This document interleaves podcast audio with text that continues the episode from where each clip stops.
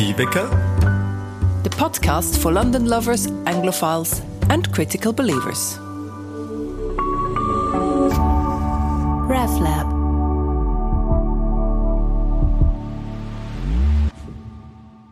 Welcome to this episode of More Motivwecker.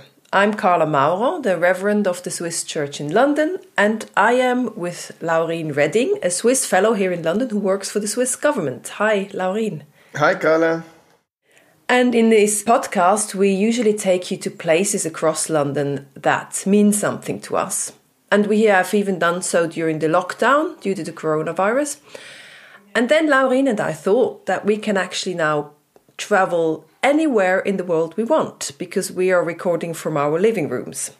So, um, today we are traveling to a kind of obvious place. We are taking you to Switzerland. And uh, and I found out that we have um, a childhood place in common. Uh, we didn't know each other at the time, but we spent our holidays in Klosters and Davos. So that's where we're going today.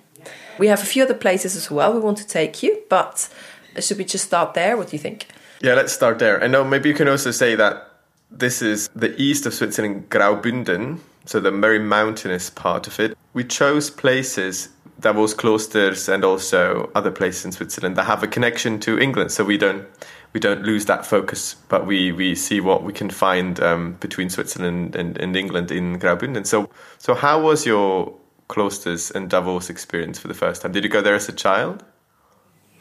We were yeah we went there from really early childhood. My um, my granddad and, and my grandma, so my, my my dad's parents, they were from Graubünden. My granddad, who was the theology professor I talked about Oh, yes. already, he was from from Schiers, which is a bit further down in the Rhine Valley, and they had a flat which now belongs to my dad.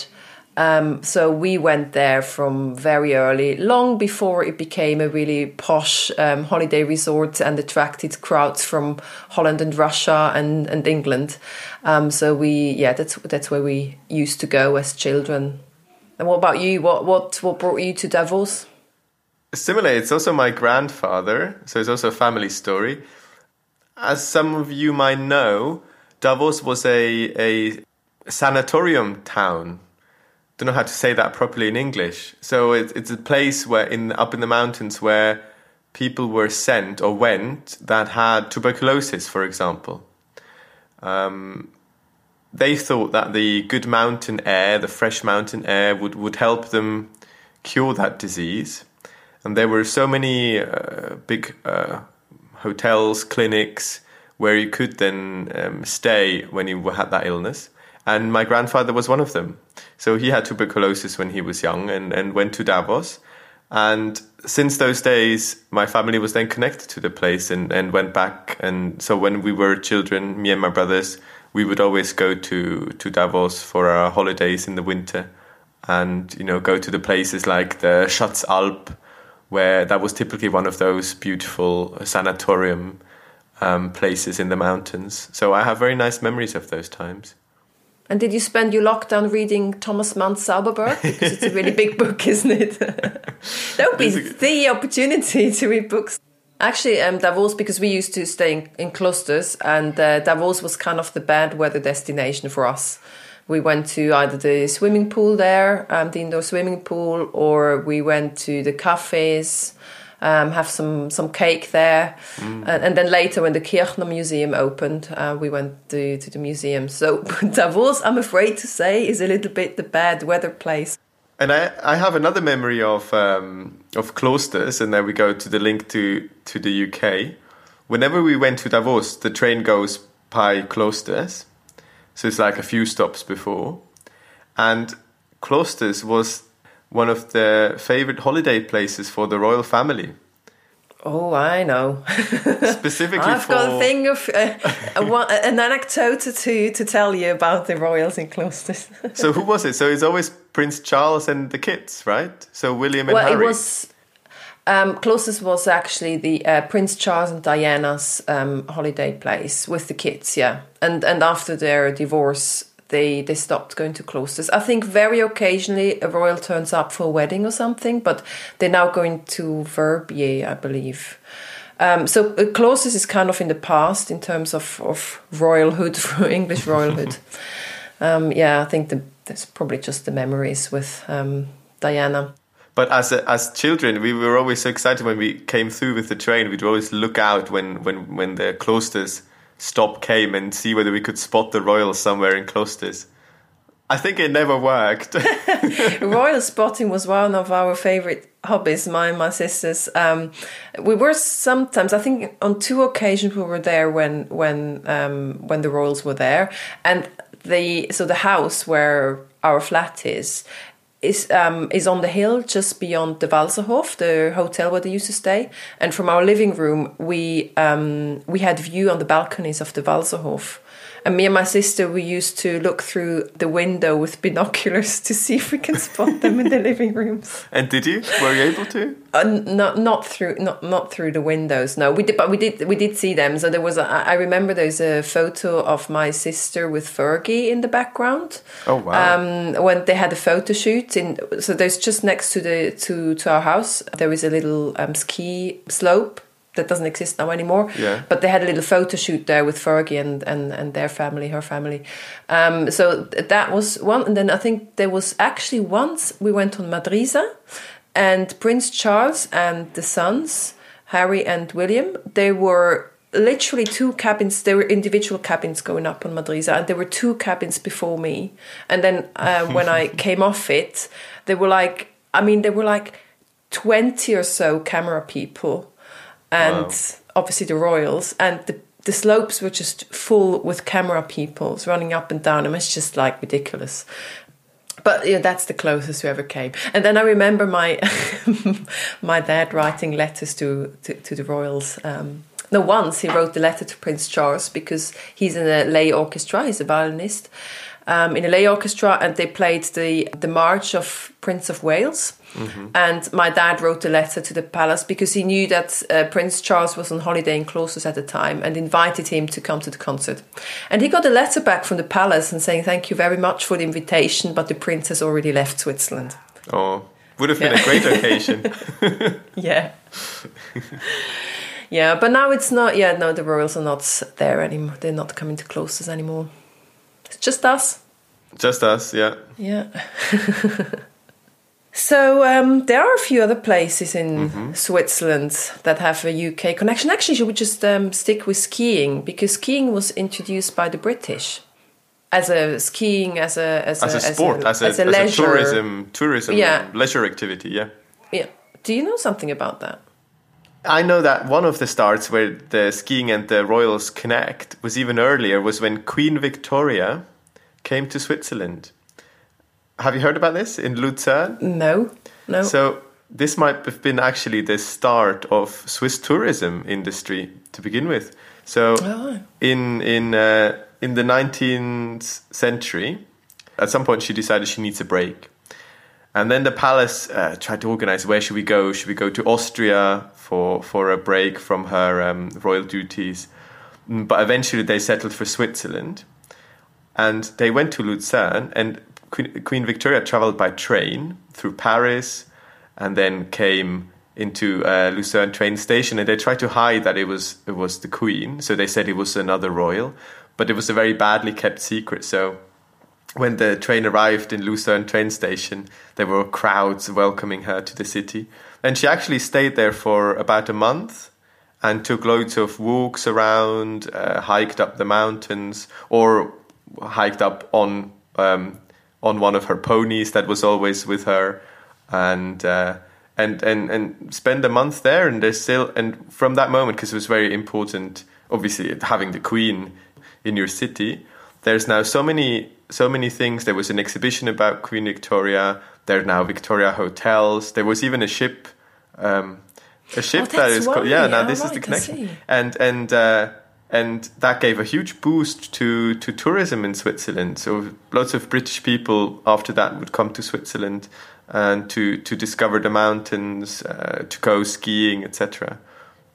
And also, like, yeah, the skiing was a mean of transport before that for, for farmers to to go down the, the snowy mountains. And uh, it was the British who discovered it as a leisure activity, from what I know. And also, the um, a, a, lot of the first ascents, well, most famously, the Matterhorn, the first ascent of the Matterhorn, that was a group of uh, British climbers as well. So, all these kind of leisurely or adventurous activities in Switzerland were indeed brought to Switzerland by the British. And for those who don't know the Matterhorn, the British audience, just look on your next Toblerone package. That's the Matterhorn, most iconic mountain of Switzerland. Yeah. and in Zermatt, where the kind of Zermatt is where the place you would go to to see the Matterhorn or to to climb the Matterhorn if you're a mountain climber, and there you can find a lot of cultural references to the first um, to these British people who first went up the Matterhorn. And um, actually, you were talking about Lucerne, and um, something else popped to my mind. Yes, uh, you yeah. know the Rigi, the mountain, one of the fa famous mountains on the Vierwaldstättersee, the Lake of Lucerne. The Rigi is um, a, a, famous painting of William Turner.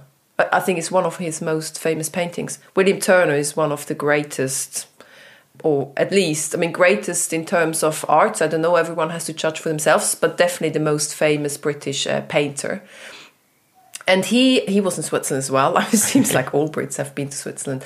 And he painted the Rigi. Three um, he did three paintings of the Rigi, and the most famous one is the mm. Blue Rigi, which is in the yep. Tate Britain.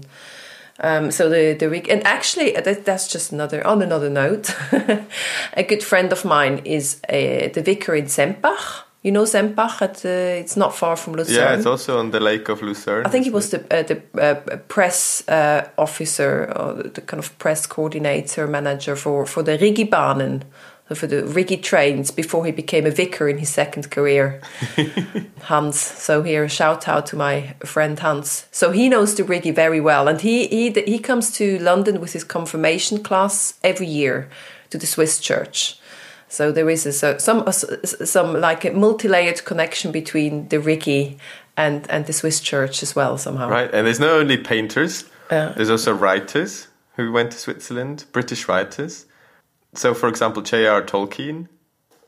Oh yeah, what what is about what so about a Tolkien? lot of What's his connection? his books of the Lord of the Rings is actually quite funny. Are are places? It's obviously a fantasy world, but they're based around places in Switzerland because um. Tolkien loved Switzerland and traveled a lot, a lot around it. So, for example, I don't know how familiar you are with the story, Carla, but there's a place called Mordor in Lord of the Rings, which is sort of the place where the, the villain lives. And, and, and that was actually inspired by the valleys in Switzerland, so that, that valley in the south.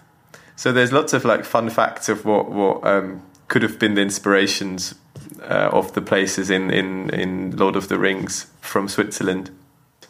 Another famous British person who travelled Switzerland 200 years ago was the poet and politician Lord Byron. He travelled to various corners of Switzerland, and among them the beautiful Chateau de Chillon on the Lake of Geneva, which inspired his poem The Prisoners of Chillon. And the Chateau de Chillon is actually also one of my favorite spots in Switzerland. Lord Byron also traveled to Lauterbrunnen. That's a small village in the Bernese Alps. And from there, tourists from across the globe take a train up to the iconic mountains Eiger, Mönch, and Jungfrau. There's a very international crowd passing through that village every day. Lord Byron stayed at the vicarage in Lauterbrunnen. And he also mentions the famous waterfalls in his travel reports. Here is the Reverend of Lauterbrunnen, Markus Janz, who will tell you more about the beautiful valley, the famous visitor, and his church's connection with the Swiss Church in London. Grüß euch wohl, das ist der Markus Schanz, Pfarrer zu Lutherbrunnen im schönen Berner Oberland. Ich stehe hier auf dem Balkon und sehe raus. Links und rechts grosse Felswände, hinter Bergen und ein bisschen wildes Gebiet. Und ich sehe einfach das Wasser fließen und höre so sehr gut. Das Wasser, das ist hier wichtig in diesem Tal mit 72 Wasserfällen. Und nebenzu ist der Staubachfall. Der Staubachfall hat schon der Lord Byron bewundert, wo er vor 200 Jahren, 1816, ist im Pfarrhaus übernachten Er hat den Staubachfall wie folgt beschrieben: A long wild tale of the pale horse upon which death is mounted in the book of Revelations. Ja, eine wunderschöne Bezeichnung, ganz Nacht, wenn man sieht, bei Vollmond, klarem Sternenhimmel, wie näher so Silberfäden von den Felsen abhängen. Vor ein paar Jahren durften wir mit einer Jugendgruppe nach London gehen, an die Swiss Church, und sie herzlich willkommen geheissen worden von der Pfarrerin Carla Maurer. Wir dürfen sehen, wie Kirche in einer Großstadt gelebt wird, wo Kirche nicht ganz so präsent ist, vielleicht wie das hier auf dem Land im Kanton Bern noch ist. Aber wir fühlen uns verbunden, die verschiedenen Arten von Kirchen und auch mit den verschiedenen Arten von Sightseeing-Möglichkeiten, Sehenswürdigkeiten, sei es hier auf dem Land oder bei euch in der Stadt.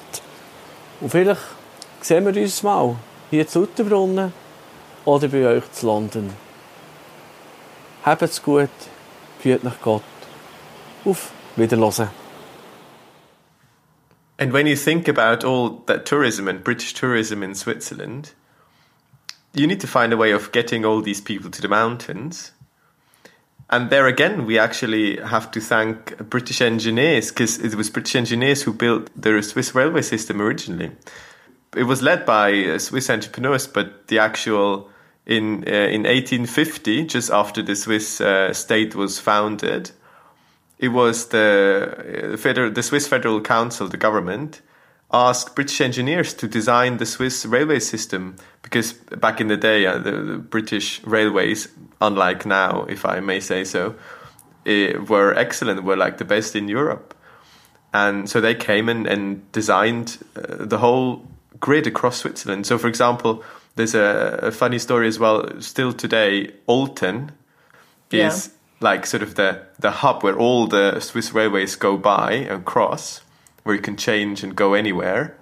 That was actually the idea by those um, British engineers to have Olten as sort of the the center of the of the net. Oh, right. And and another fun thing, where you can still see today that it was designed by British engineers, is that unlike in other places in Europe, the trains go on the left hand side instead of on the right hand side. Well, when, when they cross the rest of Europe yeah, the left. The, yeah, yeah, the way oh, it is right. built. Yeah. left, left, uh, left-hand traffic in Switzerland. I had no idea. it's a bit hard to notice, but if you actually pay attention, it's quite funny to see. Well, it kind of explains as well why there's so much um, movement between Switzerland and uh, and England. Right? I mean, there's so many flights and the trade mm. relationships. I mean, talking about flights, um, not currently, but not currently. Um, yeah, but I remember this fact so from the embassy. much movement between. Yeah, it's 70 flights every day. 70 flights? Between Switzerland and the UK. Yeah. How many now? Three or four? Probably, yeah. we hope to catch one of those soon. Let's try. Yeah. well, that was great um, uh, to go to Switzerland with you, Laureen. And, and I hope Likewise. we can do very soon in real. Yes, let's try soon. And then maybe we can record one in Switzerland as well. That'd be great.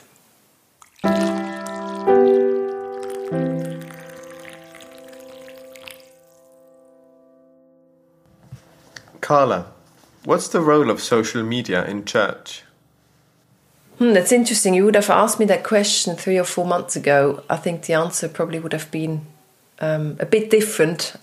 You mean before the coronavirus? Uh, before crisis? the coronavirus crisis, yeah, because that really changed how things are being done. I mean, not just in the church, but everywhere. Everything went online. I mean, meet staff meetings and um, concerts and uh, everything, including church services. A lot of churches now use a live stream. Um, I, I, do all the audio services myself, and we, we also have a team meeting every Tuesday on, on, on Zoom.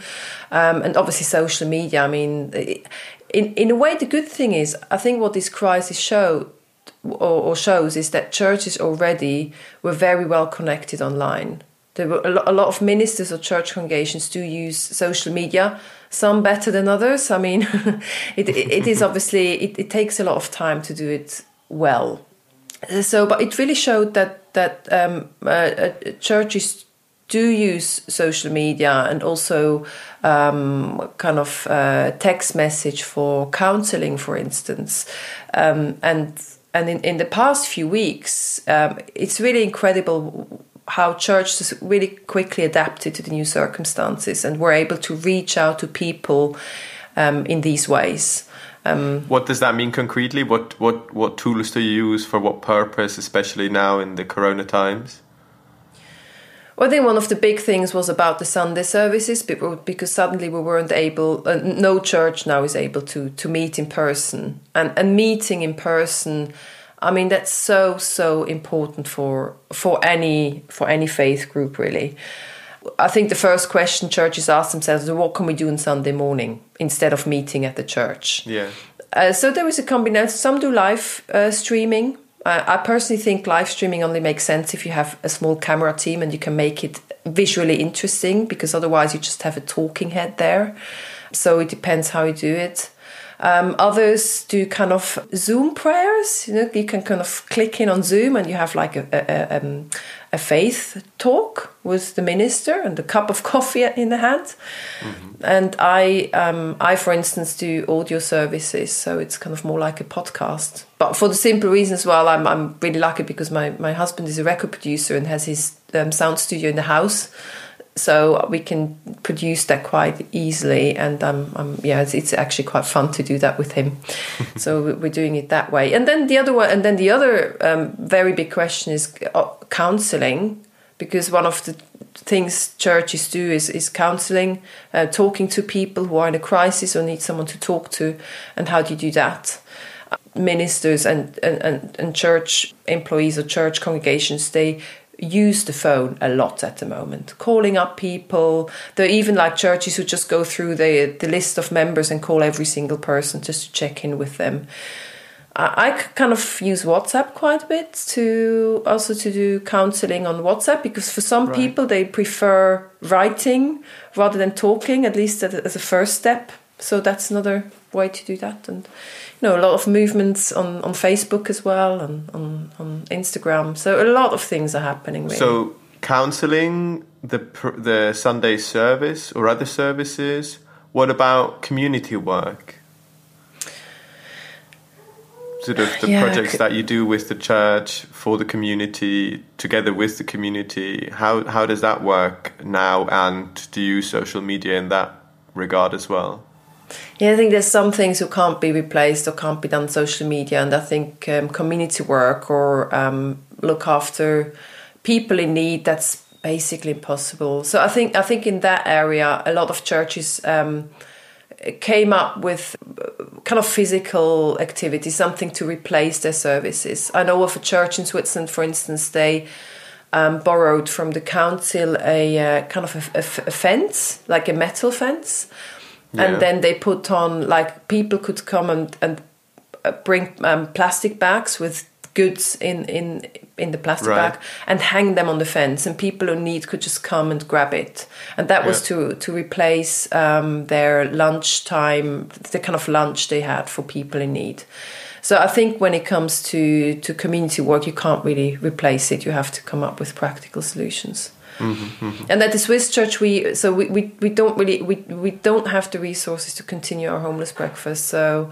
the only thing at the moment we can do is to give the money that we usually spend for our homeless service to other charities and to other churches in the area who still run their services. And we are thinking about um, practical steps, what we could do um, to support people in need, especially homeless people in central London. Um, so yeah. at, at the moment, it's just the financial support we, we do to other churches. Right, right. Mm. And then and then the other thing you can't do, and that's obviously that's uh, that's very sad, is that wedding are being cancelled, confirmations are being cancelled, and, and and funerals can only take funerals. Place. Funerals, I've heard, take place in a different form, right? So how does a funeral work now? So in the UK, throughout the lockdown and still now, you, you're allowed to have ten people in the in the chapel, up to 10 people, including the minister and the funeral director. And in Switzerland, I think it was similar. You, you could just do it with a very few people. Um, now they opened up a little bit more. So you can do funerals, but you have to just uh, leave out a lot of people who would otherwise come. And I think what we do, I had one funeral so far, and um, it was because he was a very very old person. He was over ninety, and and the people would have come on in in vulnerable group. So I recommended right. not to come, and we live streamed it at the funeral director. Uh, put up a live stream so people could watch at home, and I was actually on my own in the chapel with the coffin. And, all by yourself? Yeah, all by myself with um, good old Albert, who was the uh, longest standing church member. We talked about him actually. We talked about him at the Greyfriars um, churchyard so he sadly passed away, and I was all by myself with with him. Well, with him deceased, and uh, we will do something next year sometime when we will be able to safely meet again. We will do a big celebration of his life at the Swiss church. So not everything can, and, and I think basically, I mean, at the moment, what we see is really certain things can be done on social media and online, and others just can't be replaced. Yeah, yeah. Mm. I think we need this this human contact. We, I think we all feel this now. As humans, we need the social part. It's it's essential to us. It doesn't work just to replace it digitally somehow. Mm. How do you feel about that whole kind of online, you know, going online and meeting people on the Zoom or FaceTime and all that? Is that something you do? Yeah, yeah, I do it a lot for my work, and I think like many many of us also for for social, you know, in the evening to meet friends for a virtual drink or or to play games or just to hang out. I have lots of pub quizzes that I go to. I go to so many more pub quizzes than I would go outside of of uh, of the lockdown. There's like a pub quiz every week almost, or two a week that I attend. what is the be- best pub quiz? Because I was thinking about it. Do you have any um, recommendations? Mm, they're, not like they're all uh, from friends. Oh so right, so you're doing your own pub quizzes. Yeah, we do our own pub quizzes. It's quite fun. It's like a homemade version. It's quite uh, so uh, we do it a lot where just like every every group who participates comes up with some questions to ask the others, or we do like uh, yesterday we did one with a little scavenger hunt uh, around the house so I yeah no I think this is actually quite fun. I, I do things that I wouldn't do otherwise, but on on the whole. Uh, I think there's like a maximum amount of Zoom calls I, I want to do or can do every day, and at some point I just you know want to be away from the screen, mm. and then I you know, try to do some gardening or or go for a run or just something away, cooking. What do you think is the difference between you know meeting like that and what what is the thing that is missing it's a really good question i wondered a lot i was thinking i mean one part for sure you can still say okay is the quality of the video and the sound you know that you can't hear someone very well or you can't see the the um, gestures or the or the, phys- or the the expressions of the face as well but if you think even further, I'm thinking, you know, if you had the perfect internet connection and a great software that you can see everything, hear everything well, what would be missing then? Maybe it's even in a hologram. What would be missing then? And I'm I'm really not sure. I wonder what it is about the human connection. I mean, there's something maybe about that you want to shake someone's hand or hug someone that gives you a different connection to that person?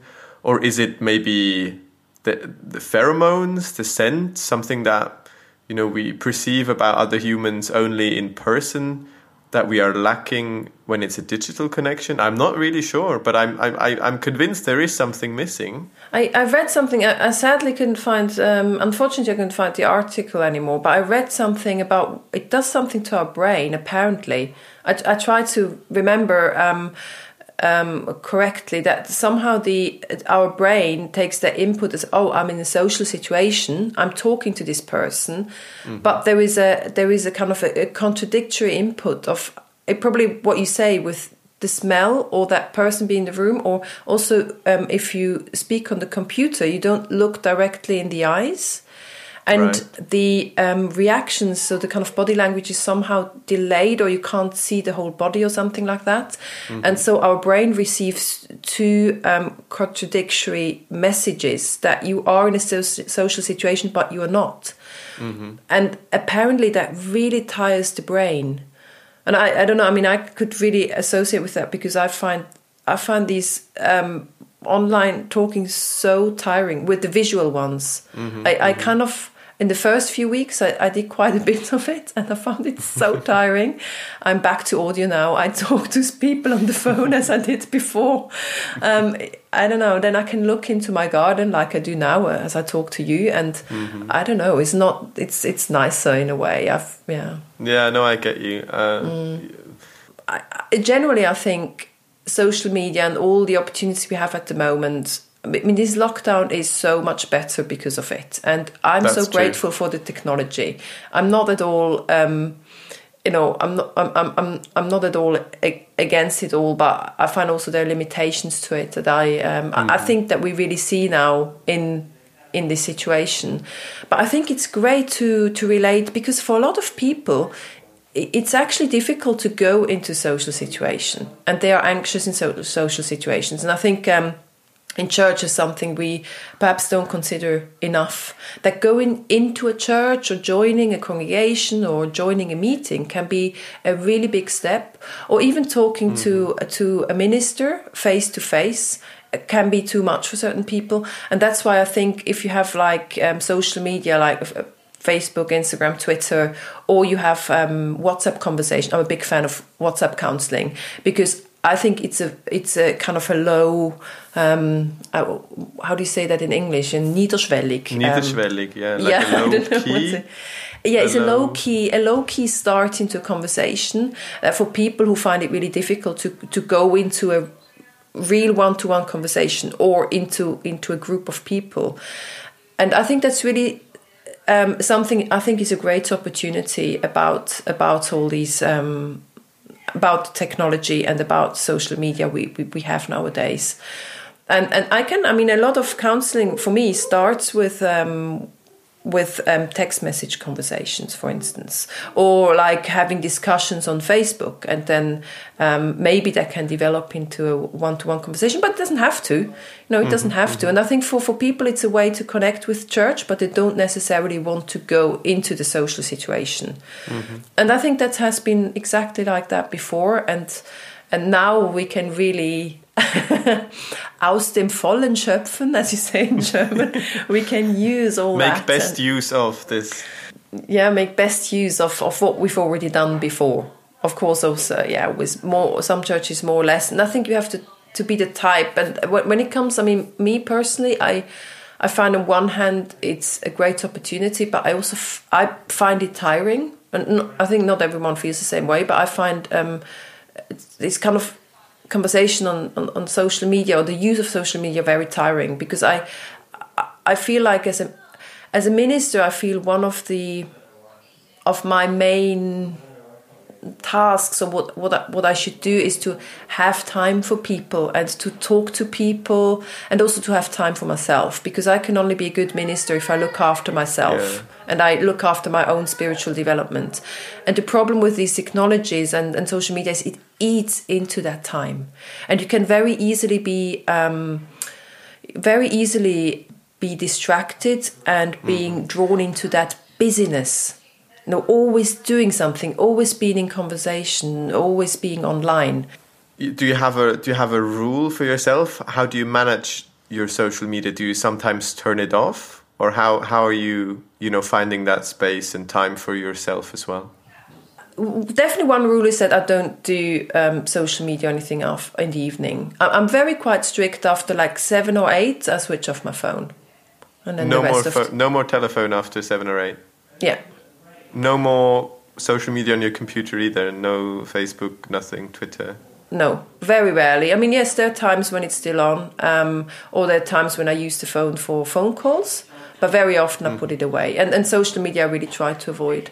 But then there are times when I feel drawn into it. This it's almost like a, you know, it can be a you can feel the addiction of it, right? I mean, I, I can feel that quite well. And sometimes I get into that addiction, and what I then do is just to to tell my um, my husband um, to make me aware of it and just to To to, take help your phone me. away? Yes, yeah. As I said, you know, you have to help me. Um, I'm getting addicted, and and that works quite well. And yeah. Um, Mm-hmm.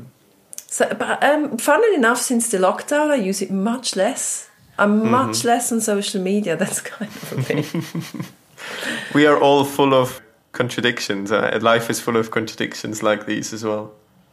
But I so often like find myself looking at the phone the first thing in the morning and also looking at my phone before I go to sleep and I I really want to change that as well. I don't think it's very healthy as well. Ban the phones from the bedroom. I'm a big advocate of that. Ban your phones from the bedroom. But I need it for the alarm clock. How do you do that? Well, you know what? You can just buy a very. I did. That's actually one thing I did because I used my phone um, as an alarm clock, and I was in that trot. And um, I don't know if trot is an English word, but like We make it an English word now. And- we'll introduce it. um, and and I bought an alarm clock. It solves the problem.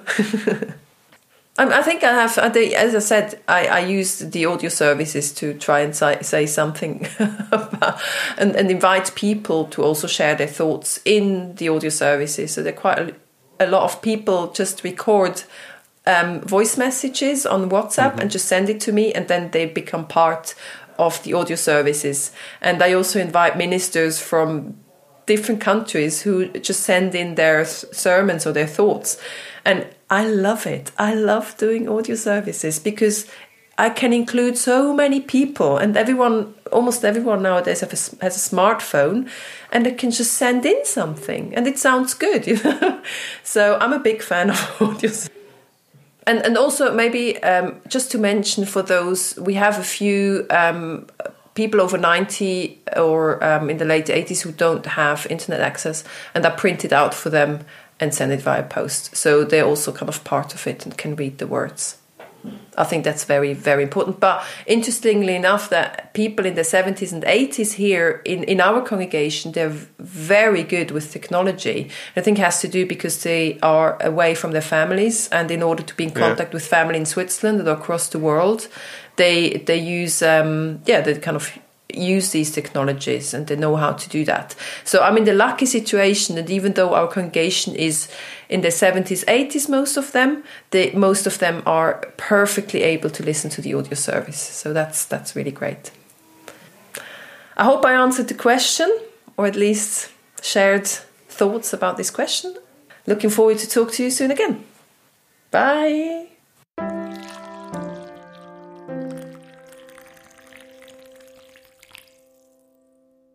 And now for some music from our brilliant organist Peter Yardley Jones.